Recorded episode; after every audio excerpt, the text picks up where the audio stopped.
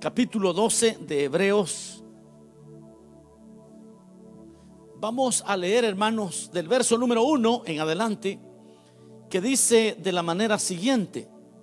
Eh, bueno, antes de leer, solo quiero animarles a que comparta esta transmisión para que también otros se conecten. Y si usted quiere traducción al idioma inglés, puede ir a irisradio.com y ahí tiene la traducción simultánea al inglés.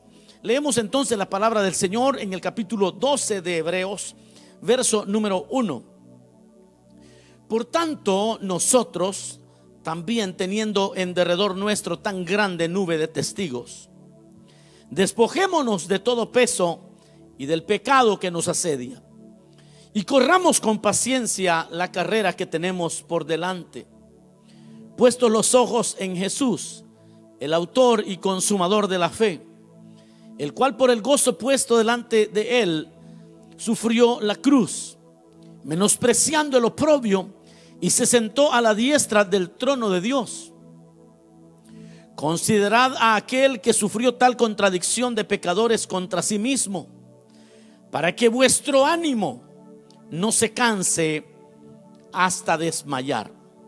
Amén. Ahí dejamos la lectura, tenga la bondad de sentarse, si acostumbra a ponerse de pie para leer la Biblia. Bueno, hoy tenemos un tema muy, muy sencillo, pero eh, muy, muy importante, especialmente en una fecha como esta. Tenemos, estamos terminando el 2020, comenzamos muy pronto el 2021 con la ayuda del Señor, si el Señor quiere. Y el tema de hoy es la carrera. La carrera. Esta no es una carrera de 100 metros, esta es una carrera de toda la vida. Aquí nos habla el apóstol, bueno, algunos creyeron que era de Pablo, el libro de Hebreos, otros eh, se lo atribuyen a Apolos por la belleza de cómo escribe. Pero no voy a entrar en la introducción del libro de Hebreos. Sin embargo, el apóstol que lo haya escrito o los apóstoles que lo hayan escrito realmente capturan esta idea de una carrera, de una vida, y nos invitan a correr esta carrera. Pero para correr esta carrera quiero comenzar diciendo lo siguiente. Debemos dar por sentado que la vida es sufrida. Para correr la carrera de la que nos habla Hebreos, debemos dar por sentado que la vida es sufrida. No, por alguna razón nos, nos gusta creer que la vida es eh, perfecta y que en la vida pasan cosas malas. Esa percepción de la vida casi siempre nos va a meter en serios problemas porque si vamos al relato bíblico es todo lo contrario. La vida en sí es y fue corrompida por el pecado, fue dañada por el pecado y en la vida que está corrompida, rota, dañada, pasan cosas bonitas que Dios en su misericordia nos permite tener. Esa es una perspectiva mejor. Esa es una perspectiva adecuada, bíblica y correcta en cuanto a la palabra de Dios y en cuanto a la vida. Que la vida en sí debe de ser comprendida en la realidad del pecado. Es decir, que al comprender la realidad del pecado es crucial para, para tener una vida plena, para poder gozar lo que Dios quiere que gocemos.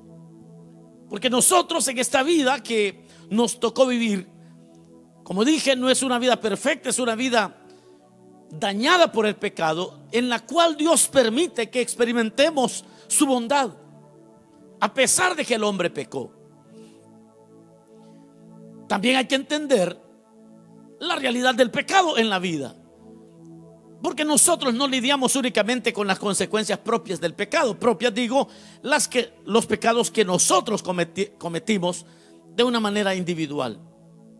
No, solamente estamos lidiando con esos pecados, estamos lidiando con pecados de muchas más personas y responsabilidades de mucha más gente.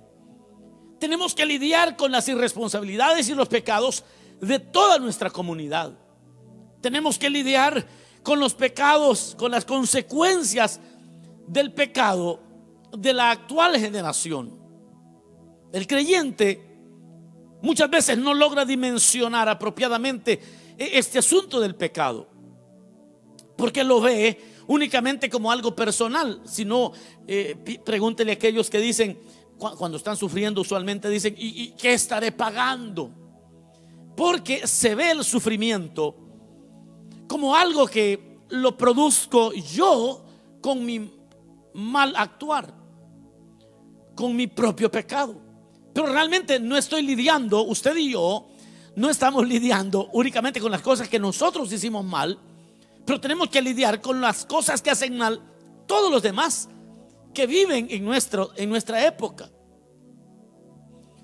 Entonces hay que tener como, como una correcta visión acerca del mundo y poder dimensionar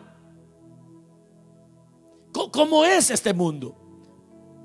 Si, el hombre, si el creyente más bien lo ve como una acción, el pecado lo ve únicamente como una acción, siempre va a estar en problemado porque va a decir, yo no recuerdo haber hecho mal, ¿por qué me está pasando mal a mí?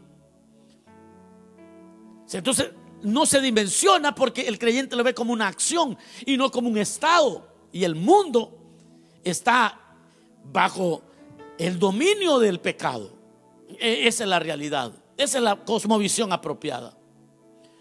Ahora, ¿contra qué luchamos en realidad nosotros? En esta carrera que llevamos, ¿contra qué realmente nos, nos vamos enfrentando? Si hiciéramos nosotros una lista, quizás pudiéramos comenzar con los pecados personales y, todos tenemos cosas que hicimos mal y que nos trajeron consecuencias. Y hay consecuencias pequeñas, hay consecuencias muy grandes. Hay momentos difíciles, hay momentos que ni recordarlos queremos. Pero podemos comenzar. Pensemos en este mundo que ha sido dañado por el pecado desde lo personal. Vamos a, vamos a hacer este ejercicio, vamos a pensarlo como algo personal. Nuestra propia naturaleza que nos decepciona muchas veces. Nuestras mentiras, nuestros propios errores, nuestro egoísmo, nuestro, ¿qué le digo? Eh, bueno, la vida, la vida nuestra, cómo la hemos desarrollado. Nuestras mentiras. Las consecuencias del pecado antes de que conociéramos a Cristo. Pero no solo lidiamos con eso, lidiamos con los pecados de nuestros padres. Sean estos hayan sido adulterio, divorcio, pleitos. Es decir, que estamos viviendo una vida donde no solo el pecado que yo hago, sino el pecado de mis antepasados me afectan y nos afectan a todos. Y cuando hablamos de los pecados de nuestros padres, hablamos también de los pecados de nuestra familia. Los mismos, muchas veces pecados de nuestros padres, solo que multiplicados. Ese es el mundo en el que vivimos. Luego pensemos en los pecados de todo nuestro vecindario, en los pecados de toda nuestra ciudad, en los pecados de nuestra nación, en los pecados de nuestro continente, en los pecados del mundo entero. Ya está. Allá estamos hablando de aborto, suicidio, ahí estamos hablando de depravación sexual, estamos hablando de DUIs, estamos hablando de virus chinos. Estamos hablando, estamos hablando de cosas globales, pues. Entonces, pretender que el 2021 va a ser ah, un feliz año nuevo, yo se lo deseo de una vez o, tener una cosmovisión de que el mundo es perfecto y que pasan cosas malas, en lugar de entender que el mundo está roto y, y deteriorado a causa del pecado, y dentro de eso Dios nos permite ver bendiciones. Hermano, eso debería de ser una perspectiva más ajustada al relato bíblico. Así que hoy damos por sentado que la vida es sufrida. Diga conmigo, la vida es sufrida escriba ahí de una vez, porque si usted vive en esa burbuja pensando que la vida es perfecta y pasan cosas malas, usted se va a decepcionar de la vida. Ahí, la vida es sufrida. Eh, hay que aceptarlo, hay que entrar de una vez al 2021 sabiendo que la vida es sufrida. Que no te engañe nadie, eso de la super fe, que no te engañen diciendo que todo, no, todo, usted declare y todo va a pasar. No, no tanto así, no es tanto así, porque se declara, lo que se declara es la palabra de Dios. En lo que nosotros confiamos es en la palabra de Dios, no en la vana repetición de individuos que han entendido totalmente mal este asunto de la fe. Así que damos por sentado que la vida es sufrida. Un mundo totalmente dañado por el pecado equivale a muerte, equivale a dolor, equivale a miseria.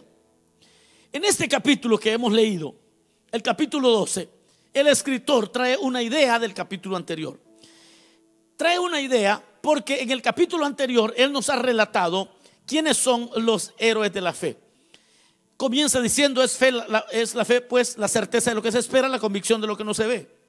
Y luego empieza a describir qué lograron por la fe nuestros antepasados. Estoy hablando como iglesia del Señor, como pueblo de Dios. Y en todo el capítulo empieza a describir cosas interesantes.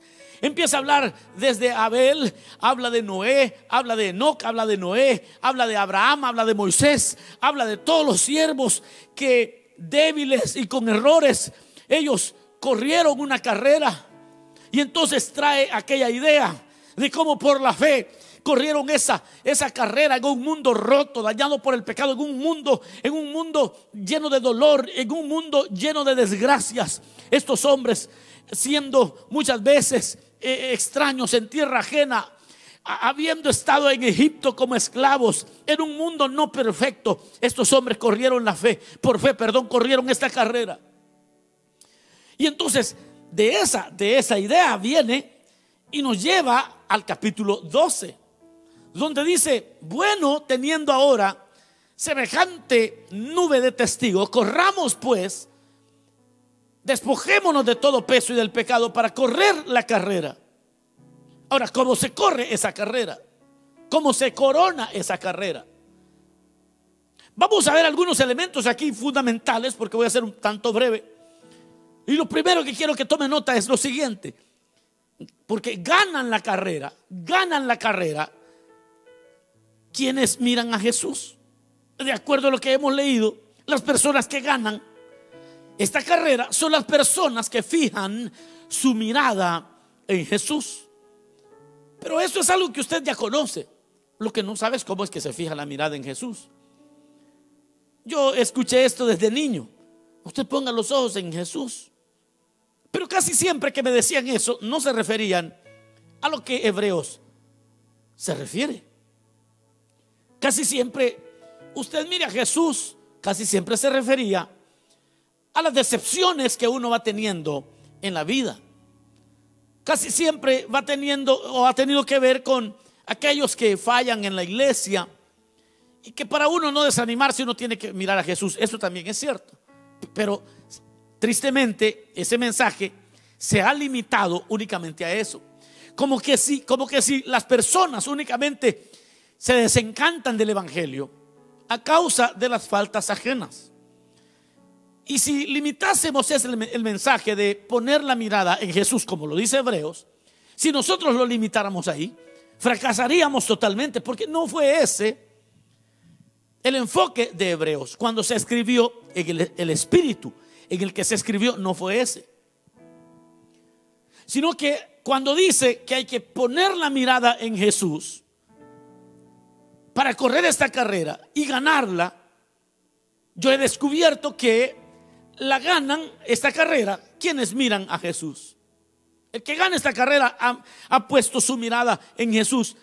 Pero, puesto los ojos en Jesús, ¿a, ¿a qué se refiere? Eso es lo que vamos a ver, porque hay que poner los ojos en Jesús, que es el autor y perfeccionador de nuestra fe. Pero son esas personas que lograron entender ese mensaje. Por eso me encanta que usted esté poniendo atención y que usted sepa que hoy vamos a ver y que es mirar a Jesús. ¿A qué se refiere? Porque los que ganaron esta carrera fijaron su mirada en Jesús. Fijaron su mirada en Jesús. El, que, el autor, el que comenzó y el que perfecciona nuestra fe. Ahora, ganan la carrera aquellos que son perfeccionados, pero ¿cómo es que se es perfeccionado?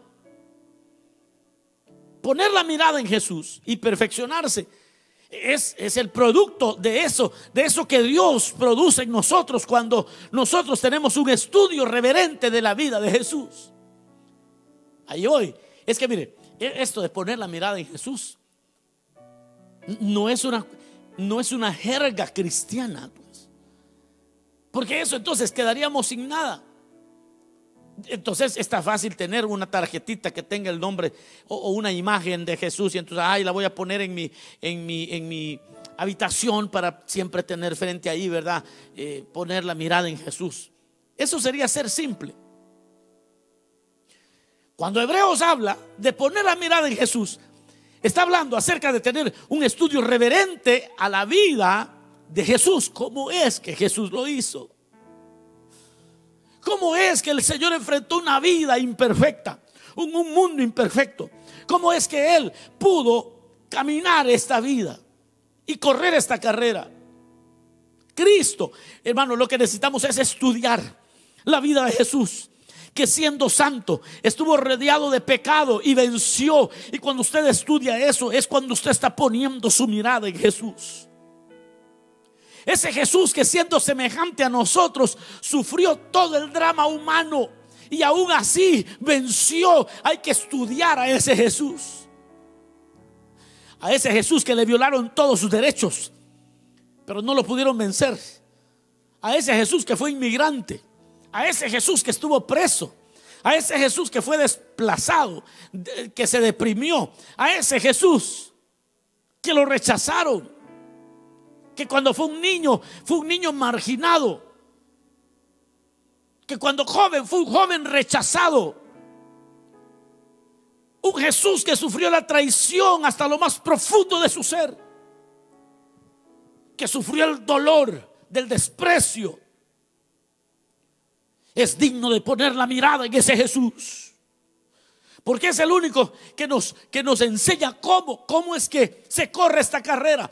Por eso, por eso el escritor dice, pongan la mirada fija en Jesús, estudienlo, estudien, a Jesús de tal manera que cuando vean, lo admiren más, lo amen más y se fortalezcan y puedan glorificar su nombre.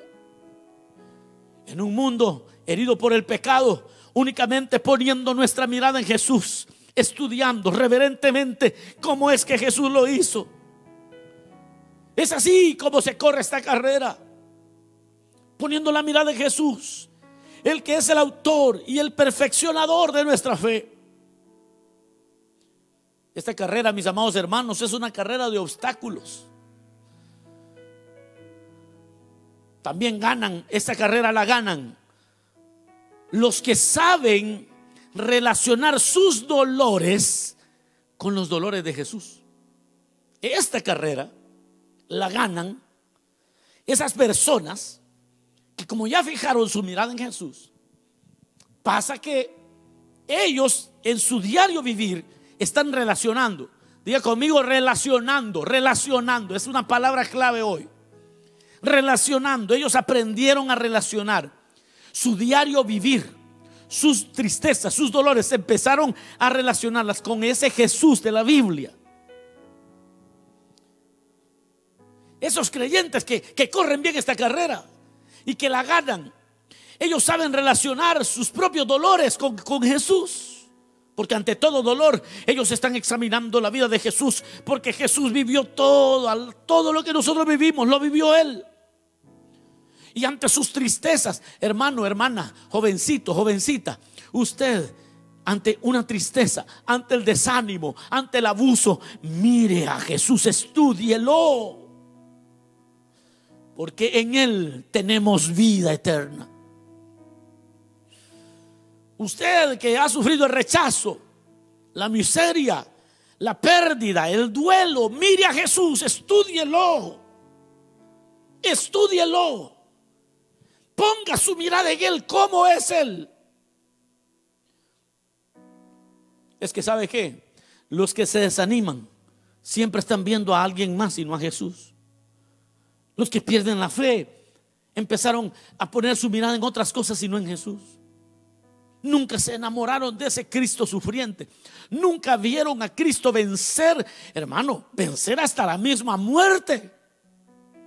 O sea, cuando uno ve eso, es ahí donde uno dice realmente, vale la pena poner los ojos en Jesús. Porque este mundo está roto, está dañado por el pecado, no es perfecto. Los que se desaniman siempre quieren que, Dios haga lo que ellos quieren y no lo que Dios quiere. Y cuando estudian a Jesús, lo ven rendido, lo ven arrodillado, lo ven tirado llorando delante del Padre. Le ven al Señor diciendo, Señor, pero que no se, si, si es posible, pasa de mí esta copa, pero que no se haga mi voluntad, sino la tuya. Y aquel que está en ese momento se enamora de ese Cristo y dice, yo también voy a poder enfrentar esto. Yo también lo puedo hacer porque aprendieron a relacionar, relacionan su propio dolor y dicen, bueno, voy a investigar cómo es que Jesús lo vivió. Aleluya. Voy a ver cómo el Señor y ahí es donde usted toma fuerza. Y es ahí donde se levanta. Se levanta después que lo han herido. Se levanta después de la miseria más grande, de la traición más grande. Se levanta con el poder del Espíritu Santo y con el ejemplo del mismo Hijo de Dios. Y entonces en Él somos más que vencedores. Denle un fuerte aplauso al Señor. Yo voy a finalizar pronto, como le dije. Los que ganan tienen una nube de testigos. Los que ganan están sabedores que no son los únicos que han sufrido.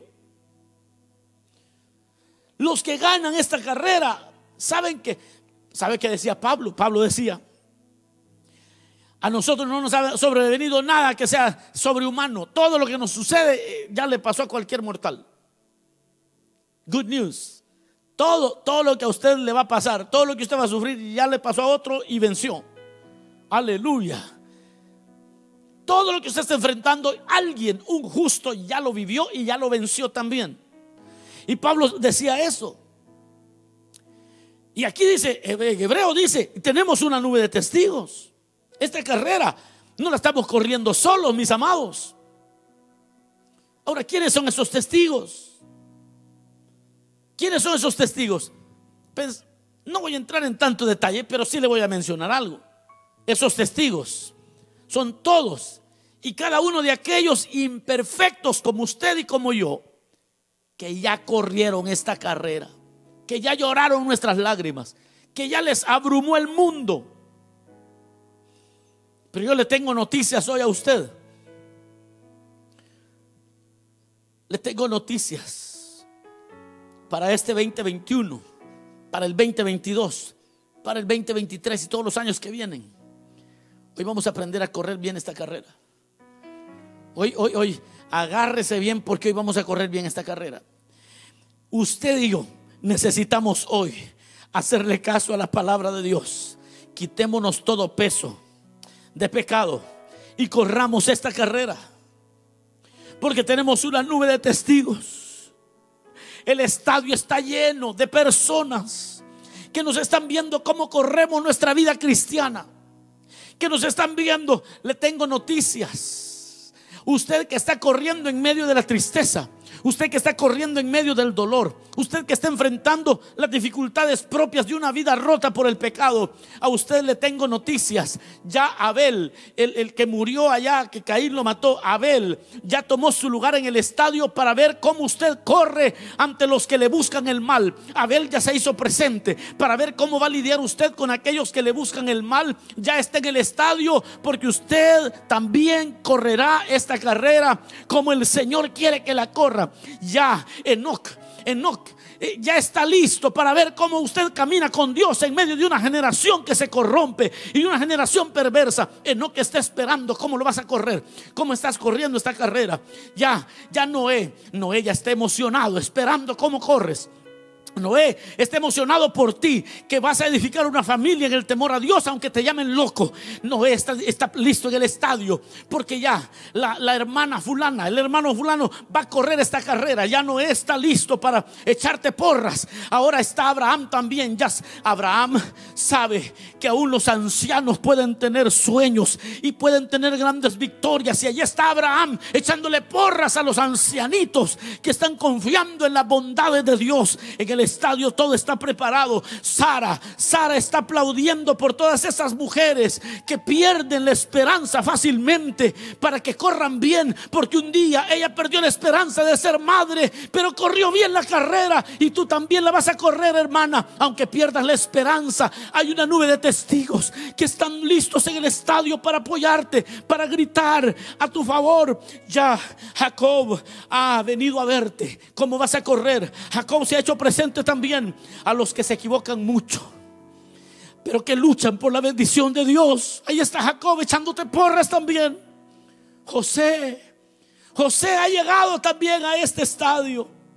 José se ha hecho presente para ver a los jóvenes y a las jovencitas, castas, castos, correr esta carrera.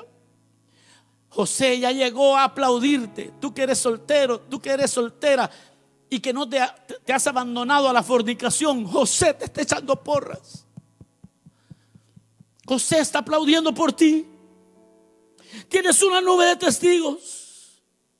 Moisés está de pie y está emocionado que otros aceptan el llamado de pastorear y llevar al pueblo a disfrutar las grandes promesas de Dios. Si eres líder de célula, si eres supervisor, también tienes a un Moisés que está diciendo, así se hace, estoy listo para aplaudir este 2021 para que corras bien esta carrera.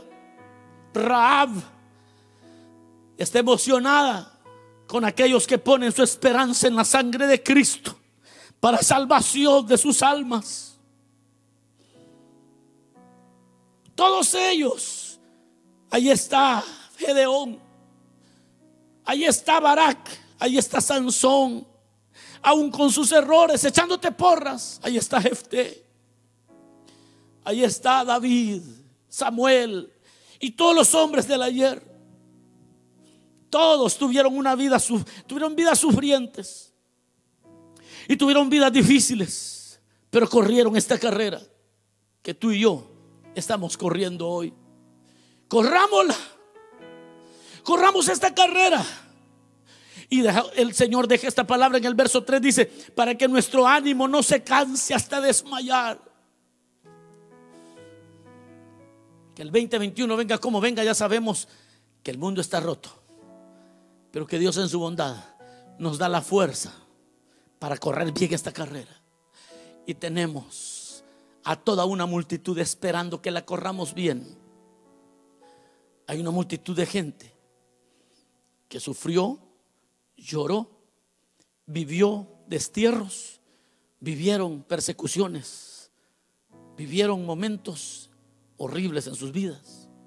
Enterraron a sus hijos, dice Hebreos. Pero corrieron bien la carrera y están echándote porras. Porque tú y yo también vamos a correr bien esta carrera. Vamos a cerrar nuestros ojos un momento. Dígale, Señor, gracias.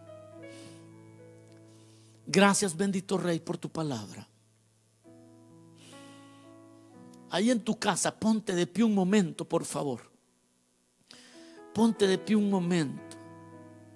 Yo quiero orar por cada familia que ha tenido que correr una carrera llena de dolor este año familias que han tenido que enfrentar la tristeza profunda, la desesperación. Pongan sus ojos en aquel que fue desesperado hasta que su sudor fueron como gotas de sangre. Porque Él nos ayudará a correr esta carrera en victoria. Hoy viene victoria para aquellos que entienden cómo se corre esta carrera.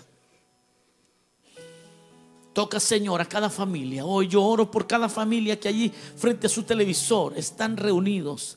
Ahora, Señor, mira a aquellos que se encuentran en angustias, en tristezas, en desilusiones. Ahora en el nombre de Jesús, toca sus vidas. Ahora, Señor, que ellos puedan fijar su mirada en cómo tú sufriste, siendo justo, pero venciste. Y como otros también con tantos defectos y errores, corrieron esta carrera y vencieron. Y que tú también, Señor, has sufrido todo lo que nosotros sufrimos. Y que tú has vivido todo lo que nosotros vivimos. Señor, ahora fortalece cada familia. Y el 2021, Señor, que podamos gloriarnos en ti. Porque tú serás nuestra inspiración para correr una carrera de fe con tu ayuda, Señor. Gracias, bendito Rey. Gracias, Señor. Amén.